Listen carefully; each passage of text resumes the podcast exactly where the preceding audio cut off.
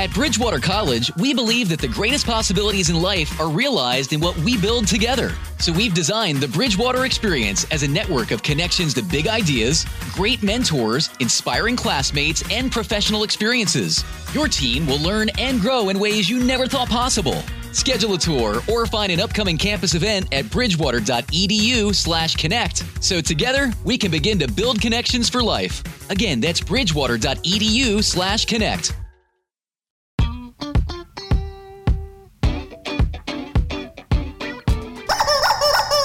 Hola, eh, los saluda muy especialmente el pollo del colombiano, pero esto es Mesa Central. Desde el periódico El Colombiano de Medellín les habla Luz María Sierra, directora del periódico. En este programa, como ustedes saben, les contamos las tres noticias que usted no se puede perder de la semana porque son las más importantes. Le metemos análisis, le metemos picante, le metemos sabrosura porque se trata de hacer una charla. Me acompaña Daniel Rivera, editor general del periódico El Colombiano, y me acompaña también Juan Diego Ortiz, que es el editor de la sección Metro, porque hoy vamos a hablar un poco de los temas de la ciudad que están entre calientes y simpáticos, como ese del, de esa deuda, ¿no? Como que hay una sí. deuda ahí por pagar que nada que la alcaldía pague. Es, un- es para, digamos, la- el salario de los funcionarios públicos y para el presupuesto de la administración una chichigua, ¿no? Y es que... no es- chichigua, pero pues- no, 20 pues, me- millones no son chichigua, pues. Pues comiendo uno no, eso en almuerzos y cenas, pero el asunto de Luzma que el, el restaurante Sacarbó, muy famoso, que aquí subiendo las palmas, le tocó mandarle un, un chepito a la alcaldía porque le deben 20 millones de pesos. Eh, los funcionarios van allá, piden y dicen anóteme ahí en la lista, como cuando una tienda de barrio. Eso, anóteme ahí en la libreta. Y entonces, eh, claro, seguramente, eh, pues allá tenían cuenta y, y funcionaba de esa manera, pero no, estaban, no están pagando, no han pagado. Y, y es muy famoso. Recuerde que la, la primera, la, la primera dama de la ciudad o la gestora social mm, fue vista ya comiendo carne. la esposa del alcalde fue vista ya comiendo carne que le dieron en redes. Juan, ¿sí te acordás? Sí, claro, era una campaña vega, contra vegan, pues que vegan eh, terció ahí porque era una campaña para promover consumos saludables y no comer carne. Que Entonces hacía la gestora social. Era una campaña contra las vacas. Ella en ese que- espíritu de ella dibujarse como medioambientalista, hizo una campaña en contra del ganado. El que estaba comiendo carne era el alcalde, dijo Porque, ella. exacto. Ella había pedido un menú vegetariano. Sí, pero, pero no, ella se le ve ahí atacando ese baby beef. Y, y, y- y claro, lo que dice Luz más cierto. Entonces, eh, soy animalista, soy los seres sintientes, también creo en Dios, hago yoga. Pero, pero San Carbón también es famoso por otro episodio en el cual una joven eh, increpó al alcalde, le dijo alguna cosa y mandaron a buscarla. Otra vez lo mismo que pasó algún Aquí en el día Provenza. Con el mayor Provenza, Yepes. Sí, con el mayor Yepes. El mayor Yepes va, la busca, le hacen, la hacen salir, en fin, se, vuelve, se volvió también problemático. Oiga, pero antes de pasar al tema, al primer tema, porque esto apenas es como el abrebocas, es que no son malas pagas solamente en lo de San Carbón, parece que la alcaldía resultó ser mala paga en muchas otras cosas. Resulta que hace, al final del año pasado, de 2022, nos contaron, gente de PM, nos contó, la alcaldía no paga por los servicios, por la luz de la Alpujarra a EPM, no le paga. Y yo dije, ¿cómo así? Me dijeron, sí, le debe como 35 mil millones o 40 mil millones ya le debía en ese momento. Y hemos mandado unos derechos de petición, Juan. Sí, mandamos Y- un derecho de petición a EPM, eh, dijo que como era información de, de Aveas Data de la alcaldía, le remitió a la alcaldía y ahí vamos Y en la el trámite. alcaldía nunca y nos la contestó. alcaldía no contesta los derechos de petición nunca, ¿no? Siempre nos la ponen difícil. Oiga, pero es que, es que de fondo es el concepto, que la alcaldía no paga sus deudas, en parte por lo que venimos diciendo, porque usa la plata, no sabe uno en qué, en vez de pagar como, como le corresponde a una institución como es la alcaldía. Lo que están diciendo la alcaldía, eh, la gente que, que se indigna por este tipo de situaciones es que el próximo alcalde, sea el que sea, va a tener que llegar con un muy buen financiero porque le van a dejar, no le, baja- no le van a dejar ni la olla, mejor dicho.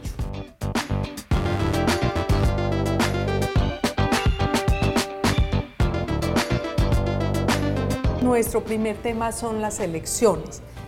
El sábado, este sábado eh, se vencen, es decir, es probable que cuando usted esté viendo este programa ya se hayan cerrado las inscripciones para los candidatos a las alcaldías y gobernaciones en todo el país. Es decir, el que no se inscribió este sábado, pues tendrá un chico por allá después, pero eh, lo oficial es que se cierran este sábado. ¿Y qué tenemos en la alcaldía y en la gobernación de Antioquia? Eh, Juan una sorpresa grande en la gobernación, se lanzó Luis Pérez. Sí, sí, Luzma. Pues digamos que ha sido una semana con, con, mucha agitación en las torres de Bombona, donde queda la sede de la registraduría, todos corriendo a última hora a inscribirse o por lo menos esperando un aval de última hora porque la, las firmas no le funcionaron, como fue el caso de Rodolfo Correa, el candidato a la alcaldía, que no le reconocieron las firmas y está buscando un aval. Eh, Luis Pérez tiene su evento eh, mañana sábado, estaba avalado inicialmente por... Eh, eh por la ASI. León Mario Bedoya, que es el líder del grupo político acá en Antioquia, le entregó la vale el, el miércoles. Eh, y digamos que ha sido una seguidilla. Si, si quiere, Luz, más hacemos pero, una pero recapitulación es que de los candidatos. Hablábamos el, el, el, el domingo. estos últimos días en el periódico, hablábamos de que se está creando un bloque anti-Petro, un bloque de candidatos que trata de que los candidatos petristas o quinteristas no lleguen a la gobernación que ese bloque, el problema de ese bloque es que por lo menos en esta semana que están tratando de mostrarse, de sacar la cara para que la gente lo reconozca, pues todavía no se van a juntar. Pero lo que sabemos es que para finales de agosto van a hacer una encuesta, este bloque antipetro, para tener un candidato único. Ahí el problema es, el bloque antipetro lo, lo integran Andrés Julián Rendón del Centro Democrático, eh, Juan Diego Gómez, Juan Diego Gómez del, del conservador. Conservador. y Eugenio Prieto, Eugenio del Prieto, que lo avaló el liberal. El otro sería Luis Fernando eh, Suárez. Suárez. Que les ha sido como el que no le ha gustado mucho, no claro, le ha dado la él propuesta. Es el, él es el candidato del continuismo, él es el candidato del gobernador de Antioquia. Entonces, ¿qué pasa? Luis Fernando Suárez ha dicho que él no se traga algunos sapos, él no, no, no, no se la va muy bien con Juan Diego Mejía, porque Juan Diego Con Mejía... Juan Diego Gómez. Juan Eh, Diego Juan Gómez. Diego Gómez, perdón, porque Juan Diego Gómez... Inicialmente estaba Mauricio Tobón, digamos que la mayor discrepancia era con él y él salió del, y lo del pacto de Indiana. sí. eh, exacto, sacaron a Mauricio Tobón para que Luis Fernando Suárez sí se uniera, que porque ese era un sapo demasiado grande. Parece que le quedan unos sapitos, aunque él le dijo esta semana al periódico El Colombiano que de todas formas el candidato a vencer era Luis Pérez y probablemente él terminará uniéndose. Pero ¿cuál es el problema? Que si se unen alrededor de una encuesta, pues la encuesta en este momento da ganador a Luis Fernando Suárez, porque todas las encuestas muestran de primero a Luis Pérez, de segundo a Luis Fernando Suárez. Entonces de pronto estos tres quisieran primero ellos tener una encuesta para tener un candidato. Esa fue la propuesta, Luzma, exactamente. O sea, le, propusieron a Suárez eh, hacer una encuesta primero entre los tres, entre Andrés Julián Rendón, Juan Diego Gómez y Eugenio Prieto. eh, ahora en agosto sacar un candidato que se midiera con él en septiembre en otra encuesta.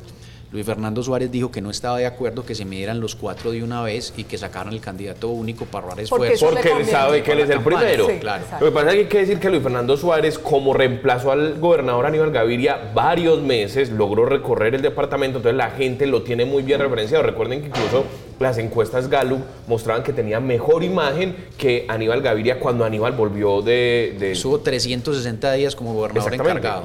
Y Pero- en los momentos difíciles después del Claro, del porque lo que tienen claro de todas formas este grupo antipetro es que si no se unen, no, como dijo Luis Fernando Suárez, tal vez no le ganan a Luis Pérez, porque Luis Pérez, como ya fue gobernador, como él sabía tratar bien a los alcaldes y a, las, y a la clase política de los municipios, pues es probable que pueda recoger frutos de, de- ese pasado de él. Luis Pérez tiene mucha, mucha, eh, digamos, mucha relación con las juntas de acción comunales de las veredas y con los maestros Luzma en las regiones, en el Bajo Cauca, en el, en el Urabá. Así que el que vaya a competir con, con Luis Pérez tiene que cambiar. Sacó más de 800 mil votos en la elección de 2015, derrotando, derrotando a Federico Restrepo, que era el candidato de la continuidad en ese entonces, y tiene mucho caudal electoral. Claro, pero a él le puede pesar, le pueden pesar dos cosas. Lo ya dicho del petrismo, del antipetrismo y, y del antiquinterismo, porque recordemos que buena parte de los votos eh, se dan en la ciudad de Medellín, eso le puede pesar a él. También le puede pesar que en los últimos tiempos ha habido, se han destapado muchos escándalos alrededor de su gobernación. No solamente de esta gobernación, sino de antes. Compras de tierras, le abrieron una investigación penal, la fiscalía, por una compra de tierras, eh, de una tierra por eh, Llano Grande, que terminó siendo de, de un- unos paramilitares. Entonces todo eso puede generarle un ruido que quién sabe si lo... Si Un- Una cosa que me llama la atención es que ese Luis Pérez para saltar de partido en partido pues no lo sigue nadie, ¿no? Él recuerden que se hizo alcalde de Medellín, después se hizo gobernador por el Partido Liberal y ahora va con la sí que uno no entiende muy bien Juan Díaz esa relación Él, de él la está esperando, Pérez. él está esperando en todo caso que le den personería jurídica. Colombia piensa en grande que es el movimiento de él. Estaba esperando más avales, incluso de cambio radical, pero salió el primero con el que lo asegura, que es el de la ASI, el que lo pone en la contienda. Es que Cambio Radical, sabemos que Cambio Radical le pidió que no eh, se metiera, que, que no estuviera con Daniel Quintero. Germán Vargas Lleras le pidió, usted no, no esté con Daniel Quintero y le damos el aval. Y Luis Pérez le dijo más o menos a mí, no me van a poner ese tipo de condiciones, yo no, no voy a pelear con, con nadie y mucho menos con Daniel No, y. Luis Pérez pues tiene su propia historia en Medellín y seguro está diciendo cómo Vargalleras va a venir desde Bogotá. a decir, Pero "Bueno, ¿qué venga, hago?". nos estamos quedando ahí en la gobernación y Sí, sí, también si está la alcaldía. Sí, hagamos una recapitulación de los que se han inscrito. Van nueve candidatos. A la gobernación. A la gobernación, digamos que no hay ninguna mujer. Está eh, Luis Pérez que, que se inscribe mañana. Ya hablamos de Eugenio Prieto, Andrés Julián Rendón, Juan Diego Gómez. También está Esteban Restrepo, que es el candidato de Daniel Quintero de Independiente, Luis Fernando Suárez. Jorge Gómez, que es de Dignidad y Compromiso. eh, Mauricio Tobón y Cristian Alavi, que es un empresario. eh, Halabi. Halabi, de, de- avalado por varios empresarios de un grupo que se llama La Selección Antioquia. Digamos que esos son los nueve que están. Ah, ahora van nueve, pues sí, se, se ha decantado, pero siguen siendo un Siguen número bastantes, importante. sí. Bueno, y ahora, ahí a cinco. ahora la alcaldía. En la alcaldía, ¿cómo están las fuerzas? Eh, Sí, ¿qué- digamos ¿Quiénes se han inscrito? está- ¿Cuáles son las sorpresas? Está como mucho más depurado ahí el panorama con respecto a los bloques. Digamos que Federico Gutiérrez, que, que ya se escribió esta semana, parte como el gran favorito y el candidato a derrotar. Ahí hay más candidatos. Las noticias de esta semana corrieron por cuenta de Andrea Uribe, que se bajó de la candidatura a la alcaldía, la exsecretaria de Salud de Daniel Quintero. Ella había tenido problemas con las firmas, ¿no? Que se le han perdido, que se le han metido a la... Sí, finalmente declinó pues su intención. Eh, eh, la, la que sí tuvo problemas con firma fue Claudia Carrasquilla, la eh, fiscal de Medellín. yo creo que lo de André Uribe fue un poco que era una estrategia del quinterismo para tener varias cartas y como finalmente no terminó pegando André Uribe, nada, no registraba nada en las encuestas, entonces probablemente salió, salió del juego. Sí, Claudia Carrasquilla, una historia particular porque le gemelearon el, el nombre del movimiento. La, la llamada fiscal de hierro en su La ama de hierro, es la ex fiscal seccional de Medellín y también nacional contra el Sí, crimen anticorrup- organizado. crimen organizado, sí. Sí. A la fiscal le gemelia, le robaron el partido. Eso, es- eso es un Esa chiste, historia. ¿no? No, Recogió firmas un día antes de empezar a recoger firmas, ya estaba inscrito ese nombre, entonces las que recogió no. Pero entonces va eh, en la lista del Centro Democrático para el Consejo de Medellín. Están pendientes eh, Rodolfo Correa, que también tuvo problemas esta semana. A él sí no, No le lo logró. las firmas, no se las reconocieron. Entonces dijo que tenía conversaciones con dos partidos que. No que se la lo iban a reconocieron, quiere decir que recogieron muchas firmas que no eran verdad. Bueno, verdad, sí. no le reconocieron las 50 mil que se las. no pasaron los filtros. Y está pendiente Gilberto Tobón eh, con respecto también a la respuesta a la registraduría sobre las firmas. Ok. Y la lista es larguísima, Luzma. Eran Pues está- 34 candidatos. pero se ha ido decantando. Están María Paulina Guinaga, Liliana Rendón, Juan Camilo Restrepo, que lo avaló Salvación Nacional, Federico Gutiérrez, que escribió esta semana su, su candidatura, Juan David Oiga, una cosa. Federico, qué pena ahí, es que tiene lista del Consejo en Risaralda, en Cundinamarca, o sea, le está tratando de crecer su proyecto. Esta semana estaba en Cundinamarca y en el eje cafetero. Upegui, que es el candidato de Independientes, Luis Bernardo Vélez, Felipe Vélez y Daniel Duque. Ahí va la lista del Ah, candidato Hay de que la decir que así como Luis Pérez eh, domina las encuestas en la gobernación, pues eh, Federico Gutiérrez es el líder de las encuestas para la alcaldía. Y esto es simpático porque si se llegara a concretar que tanto el uno como el otro gana, estaríamos repitiendo la escena de 2016, cuando Federico Gutiérrez fue alcalde y Luis Pérez fue gobernador de Antioquia. Es una decir. Una Eh, reelección mala, pésima. mala. 2024, ocho años después, se repetiría eh, la fórmula. Luis Pérez, pues tiene mucha ventaja, pero no se puede dormir en los laureles, porque nada está ganado, porque en la política últimamente, y como hemos visto en las últimas elecciones, este juego con las redes sociales, con el descrédito, con, con generar unas situaciones eh, que son un poco antinaturales, pero generan un impacto en la opinión pública, no puede él descuidarse porque en algún momento se le puede voltear un poco la torta. La mayor muestra de eso es el que Daniel Quintero ganó y él no aparecía como ganador en ninguna encuesta. Lo que pasa es que en Medellín nunca han aparecido los ganadores, nunca, el que va a ganar nunca aparece. gana el que viene atrás. Gana el que viene atrás, es verdad, entonces hay que Ahí ver qué puede se, se, juegan más las maquinarias políticas, sobre todo en las subregiones, digamos que en Medellín ha pesado un poco más el voto de opinión en las últimas elecciones, vamos a ver qué se define con ese bloque antiquinterista que estábamos hablando al comienzo. Hay uno que uno no sabe es, pues Federico Gutiérrez es uno de los jugadores, no sabe uno cuál es el segundo jugador, cuál es el... Eh, eh, en, ese, en el otro era Luis Fernando Suárez, en este no está muy claro si es eh, Upegui. Ha mucho Upegui en algunas Upegui, que, que, que, tiene un aparato de propaganda increíble, es decir, eh, la cantidad de producción de videos y cómo los mueven en las redes y me parece que, que es sintomático. Corredor, por ejemplo, el, el concejal Corredor se ha ido desdibujando un poco, aunque le ha metido también mucho, mucha, mucha propaganda al tema, le han metido mucho en redes sociales. Vamos a ver cuál de esos dos despega más, o si una tercería como la de Daniel Duque o la de Luis Fernando eh, o la de Luis, eh, Luis, Bernardo Vélez, Luis Bernardo Vélez, el mismo Rodolfo que el mismo Rodolfo Correa, sorpresas. es decir, hay una tercería que puede también jugar eh, jugar ahí. Entonces Aunque está mucho más interesante pues el, el, juego en la gobernación porque digamos están más equilibradas las cargas. Sí, hay, hay más competencia, hay más aparentemente competencia. hay más sí. competencia, pero bueno. Eh, realmente Federico, por ejemplo, puede, si, si, le va bien Federico Gutiérrez en la alcaldía, puede jugar un papel importante en la elección de quien sea el gobernador. Ah, y ahí hay, un, y hay un problema, porque Federico Gutiérrez pues, y, y, Aníbal Gaviria no es que estén del todo no. amigos, es decir, hay como unos roces ahí que y no él les dijo que iba a esperar que se depurara ese candidato claro. bloque antipetro para saber con quién hacía alianza, porque todos quieren hacerla con él. Pues, claro. Bueno, entonces arranca la carrera, faltan tres meses y es importante que todos los ciudadanos estemos muy informados. Trataremos desde el colombiano de darles la mejor información para que ustedes puedan tomar su decisión de manera eh, con datos, con hechos, eh, de manera informada.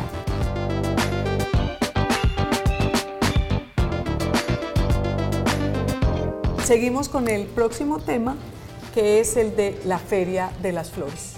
Qué pesar la Feria de las Flores, ¿no? Qué pesar. La Feria de las Flores eh, sin plata. El, que empezó el, esta semana, empezó el em, viernes. Empieza, empezó, empezó, el viernes. empezó el viernes y pues una feria sin plata, bastante disminuida, no tiene una gran estrella en los conciertos, al menos que ofrece la alcaldía. Imagínense que el, el, el secretario de Cultura, Narváez, salió diciendo que la gran estrella iba a ser Maelo Ruiz. Y Maelo Ruiz canta en Palmaía cada ocho días prácticamente. Entonces, no, pues que es verdad.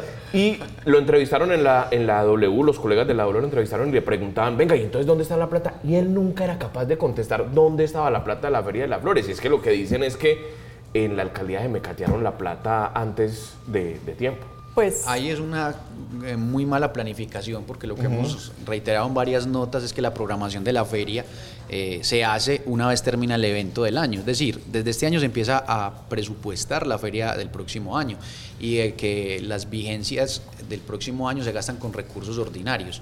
Entonces, digamos que ahí entró la feria dentro de toda la propaganda de las transferencias de UNE, que no había plata, que se recortaron los, los recursos porque el Consejo no aprobó el giro adicional de 330 mil millones que iba a hacer EPM. Pero, pero eso todo y es entró una en esa diatriba, exactamente. Eso es toda una narrativa del alcalde para tapar su incompetencia en el manejo de los recursos. Porque en realidad lo que, porque él tuvo esta alcaldía en este 2023, para este 2023, tuvo 8 billones, con B, billones 300 mil millones de pesos, 8 billones 300 mil millones de pesos. Es que la alcaldía de, Alonso Salazar en su momento tuvo 2 billones y medio. Es decir, este, esta alcaldía tiene casi cuatro veces más o tres veces y algo más de lo que han tenido otras alcaldías y han hecho perfectamente su Feria de las Flores. ¿Y contando... Entonces, lo que ha hecho el alcalde es generar una cantidad de narrativas, echar una cantidad de culpas que el Consejo no le aprueba, que es que no le dejaron vender, que es que no le hacen las transferencias. No, No, se gastó la plata, impunemente se la gastó. No sabemos, no sabemos en qué, porque vos mencionabas a Alonso Salazar. Alonso Salazar construyó los jardines infantiles, que eran los gran buen comienzo. Transformó la unidad deportiva. Exacta, hizo la unidad deportiva porque le tocaron los Juegos Sudamericanos. ¿Qué ha hecho Daniel Quintero? Es que no le conocemos una obra, entonces ¿dónde está la plata? Porque él dice que, que necesitaba la plata de PM para la Feria de las Flores. No, esos son con recursos ordinarios que la, el Consejo de Medellín le aprueba desde el año pasado. Le tengo un dato, una pista de dónde puede estar la plata. A ver. Eh, ¿Se acuerdan que eh, de un concierto en el periódico El Colombiano denunciamos, eh, Ricardo Leiva, que es un gran gestor de espectáculos en el país, o, uno de los más reconocidos, pues nos denunció que aquí en la alcaldía, que él iba a traer un super concierto para la Feria de Flores, un pues, super concierto de salsa. Rubén Blades, o sea, el gran salsero vivo, Rubén Blades era el principal. Exacto, entre otros. Que lo iba a traer y que entonces en la alcaldía le pidieron 900 millones de pesos, que eso sonaba a mordida. Le pidieron que les tenía que dar a ellos 900 millones de pesos. Y él no se los quiso dar y prefirió denunciar. Y se fue para Envigado. Pero entonces cuando denunció, los de la alcaldía dijeron, no, es que lo que pasa es que no se lo pudimos prestar porque había otro concierto muy importante con Cristian Nodal, con no sé quién. Ivy Queen, sí. Ivy Queen, Trasnochados. Entonces los otros se tuvieron que ir para Envigado. ¿Y qué pasó al final? Oíste, ¿qué pasó? imagínate pues, cancelaron el concierto porque no vendieron las boletas. No vendieron las boletas. El, el, supuesto concierto de Cristian Nodal, que no sabemos si sí existía o no. Claro. Que de pronto era una excusa para ellos cobrar esos 900 millones de pesos a Ricardo Leiva. Claro, para presionar, no van a dejar caer ese concierto, ellos van a dar los 900 millones y aquí nos repartimos.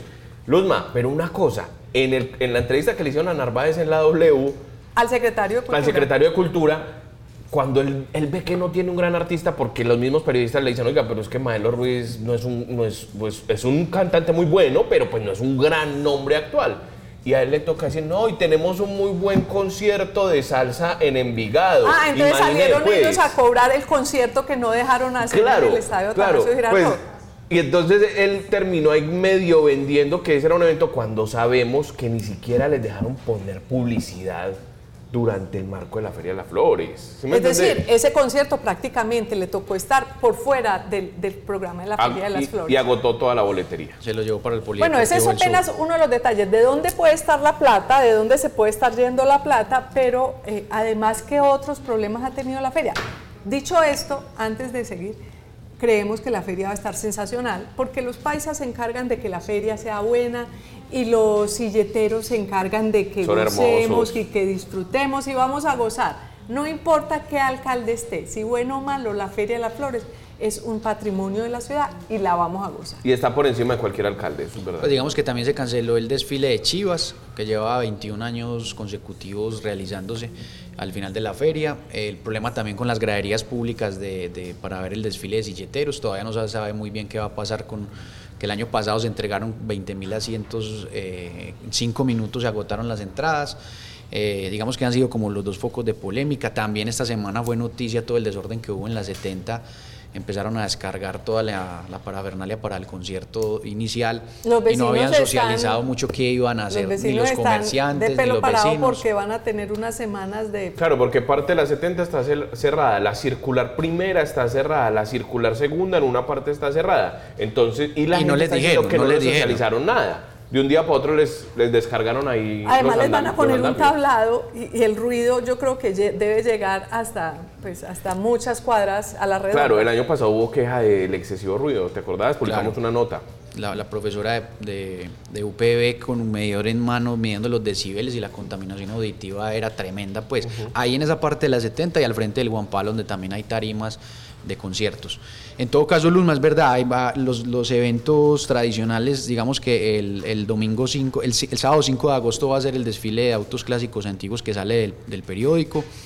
El desfile de silleteros va a ser el 7 de agosto. Ese, ese desfile de los carros antiguos es, es, una sensación, la gente le encanta, eso se llena. Es el evento más masivo de la feria. Sale el periódico El Colombiano en nuestra sede de Envigado Y, tenemos el, este, este, domingo 30 de julio también uno que es muy masivo, que es toda la, la, caminata de mascotas. Ah, sí, la gente le encanta salir con sus mascotas. y uno sale a ver porque dice, este es igual, la mascota es igual Que los hidraten bien y que les lleven porque el pavimento está muy, el, el sol está duro, duro, duro está el sol.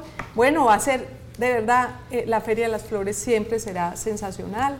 Eh, lamentablemente, pues estos hechos de, de administración, de mala administración, pues le generan algún ruido pero seguramente mucha gente va a acudir a, todas las fiestas.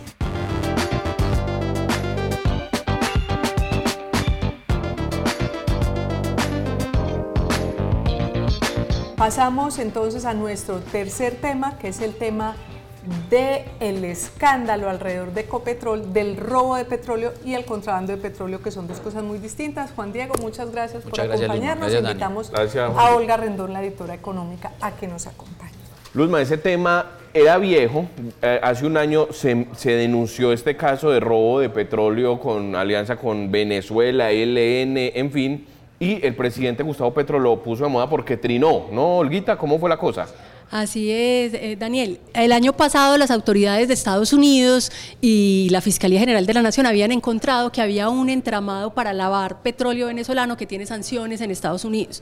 Estados Unidos y sus socios no sus socios comerciales no pueden comprarle petróleo Eso son una cantidad de países. Pues es Colombia, todo el mundo. Colombia no puede comprarle. Todo el que como una especie de bloqueo. Claro. Un veto, un veto al petróleo. Así es. Al petróleo venezolano. PDVSA no puede hacer negocios con, con esos países. Entonces, eh, lo que encontraron desde el año pasado es que habían unas empresas colombianas que estaban exportando ese petróleo, haciéndolo pasar por petróleo colombiano. Resulta que con unas capturas que hubo recientemente, eh, se encontró que además de que llevaban petróleo eh, venezolano, llevaban petróleo colombiano robado por el ELN. Que esa, esa sí viene de mucho atrás, hace 15 o 20 años el ELN le roba con válvulas le roba del oleoducto, le ponen unas válvulas al oleoducto y saca petróleo. Para sacar petróleo, pero normalmente ese petróleo se utilizaba para producir cocaína. ¿Cierto? Para sacar la pasta a base de coca se necesita petróleo, gasolina, ah, combustibles. Entonces eso era lo que se pensaba que el ELN hacía con el petróleo. Para mover su guerra. Claro, eh, para producir coca, pero... Eh, eh, lo que han encontrado ahora es que juntan ese petróleo, el petróleo venezolano que es más pesado, con el colombiano que es más liviano para darle mejor calidad y poderlo exportar. Esta gente logró, son 40 empresas más o menos, algunas de papel, algunas que funcionaban bien, eh, lograron. Funcionaban bien, no, pues, funcionaban mal. Legalmente, sí, legalmente constituidas eh, y que tenían operación pues eh, en el mercado. Lograban recoger ese petróleo y volverlo a inyectar en una operación legal por el, el oleoducto de Zenit, que es de Ecopetrol, para exportarlo. Entonces eso, pues eso es un entramado impresionante, hay gente pues muy poderosa detrás. Eh, han salido algunos nombres. Un dato antes de ir a los nombres. A mí me, hablando con, un miembro de la Junta Directiva de Ecopetrol, me contaba que estamos hablando de cerca de un millón de barriles los que roba eh, el ELN al año, entre ELN y narcos. Es que esa era una combinación más bien de ELN y narcos, que es algo que venía pasando históricamente. Lo nuevo en realidad es lo de esta trama de la exportación de petróleo venezolano a través de los canales colombianos, hacerlo pasar claro, Es que hasta ahora nunca habíamos visto que ese petróleo que se robaba el ELN o cualquier banda criminal terminara exportado. Fuera un negocio, pero además uno ahí alcanza a ver también la relación estrecha entre Venezuela y el ELN. Eh, claro que sí, obviamente es la zona donde el ELN pone las válvulas, es una zona fronteriza, eso es Cúcuta y pues como toda la zona del norte de Santander. pero ¿cómo, ¿cómo lograban, usted dice, lo exportaban vía Ecopetrol? ¿Cómo lograban exportarlo vía eh, Ecopetrol? hay unas empresas, hay una empresa que es muy conocida, se llama Gurbor, ellos son, esta es una empresa en Colombia de una multinacional de Ámsterdam, ellos tenían negocios con Ecopetrol que le permitían exportar transportando el petróleo por el gasoducto de Cenit, por el oleoducto de gasolina. de Ecopetrol al que le dieron permiso de usar el, el oleoducto. Sí, hay varias empresas que transportan.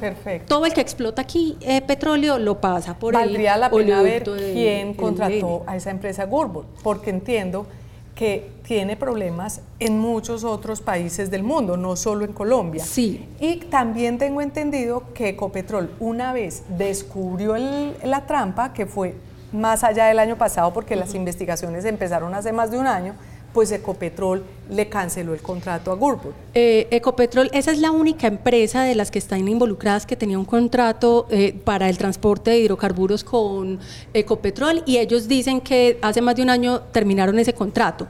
De todas formas, Gurbor ayer, el jueves, eh, contestó que, no, que ellos no tenían nada que ver, que fue en una interceptación que uno de sus funcionarios habló del tema y que esa persona tendrá que responder eh, de manera personal. Lo que es cierto es que desde el año pasado, tanto Estados Unidos como las autoridades colombianas investigan a Claro, porque es que la investigación le importa mucho a Estados Unidos, porque le está haciendo trampa básicamente Venezuela a Estados Unidos porque se les está saliendo del veto que les Claro, es que ese petróleo iba a Asia, eh, a países de Europa Oriental, bueno, porque recordemos que Estados Unidos le puso este veto al petróleo venezolano como una más de las medidas económicas para tratar de acabar con el régimen de Maduro. Para ahogar la economía Entonces, de Maduro. si le buscan, si le encuentran salidas a eso, pues se le salen del, del riel. Y, uno pensaría que no es la única salida, que si existe esta, existe otras. Olguita, pero te iba a preguntar, Luzma decía que es un millón de barriles al año. Eso, eso, eso, es en comparación es qué? Nosotros estamos produciendo 750 mil barriles al día. Pero eso es difícil de identificar cuánto, pues porque eso está robado, eso son unas válvulas ilegales que se ponen en cualquier parte. Durante la pandemia se pusieron como unos sensores para evitar que eso ocurra, pero pues eso lleva pues muchísimo tiempo, es muy difícil saber de verdad cuánto. El presidente Petro estaba hablando de 80 millones de, dólares que dejó de recibir Ecopetrol por la exportación de ese petróleo que le correspondían, eh, pero la cuenta no se sabe. Lo que sí es cierto es que a las personas que capturaron eh, y las incautaciones que se hicieron, a las que se les aplicará medida de extinción del dominio, suman 1,3 billones de pesos. Entonces hay una buena plata ahí ya. Usted iba a hablar de, de, de, las empresas, pero mencionamos a Gurbor. ¿Gurbor? Gurbor. Gurbor es una de ellas. Usted iba a hablar, iba a empezar y yo le interrumpí, que otros poderosos... Hay, hay, varias empresas alrededor de Gurbor. El nombre más sonado es el de Hernando Silva Wickenbach, eh, él ya venía, eh, es de una familia pues como muy poderosa del país, él ya venía en otros procesos judiciales. Él es dueño y representante legal de la empresa Niman Commerce, que es quien le entrega a Gurbor el petróleo. ¿Cierto? Es un mm. comercializador que le entrega a, a Gurbor. Entonces la, la, hipótesis sería que es la empresa de él la que entrega el petróleo de Venezuela y de... Pues hasta donde él se tenía que saber de dónde venía el, petróleo. Eh, no sabemos claro, Burbo puede decir, no, a mí me engañó este señor. Eh, seguramente eso pasará. Pero hasta donde él tenía que saberse. Toda la cadena, era imposible que, tiene que saber a quién le compró, él tiene que demostrar si le compró legalmente a Ecopetrol o si trajo del ELN o si trajo de Venezuela. Así es. Es, es, él como la pieza clave. Hernán, Hernando, Silva, Silva eh, es pieza clave para entender este lío que es entre eh, macondiano e interesante, pues macondiano porque estamos ante un lío que estamos ayudándole a exportar al ELN y a Venezuela, dos de los principales enemigos del país, por decirlo de alguna manera, en su momento, porque además no fue en esta administración, sino en la anterior, es decir, cuando Iván Duque estaba luchando para tratar de tumbar a Maduro con el cerco diplomático, pues entonces, por otro lado, su, empresa eh, Obvia Ecopetrol estaban utilizando Ecopetrol para ayudarle a Venezuela. Ah, ahí es importante aclarar, eh, Luz María, que Ecopetrol no está siendo investigada. Eh, Ecopetrol es la primera que levanta la mano a decir esto está ocurriendo, es, reconocida como víctima, al igual que Zenit, que es por donde pasa en principio el petróleo. víctima y esperemos que siga siendo la víctima. Y, de momento no hay funcionarios de Ecopetrol vinculados a la investigación. Estas son las tres noticias de la semana, las que usted eh, creemos que por lo menos tiene que enterarse. Espero que le hayamos sido de utilidad. Le, estamos con Daniel. Daniel, muchas gracias. Olga, muchas gracias. Luz María Sierra. Desde el periódico El Colombiano de Medellín nos despedimos de Mesa Central.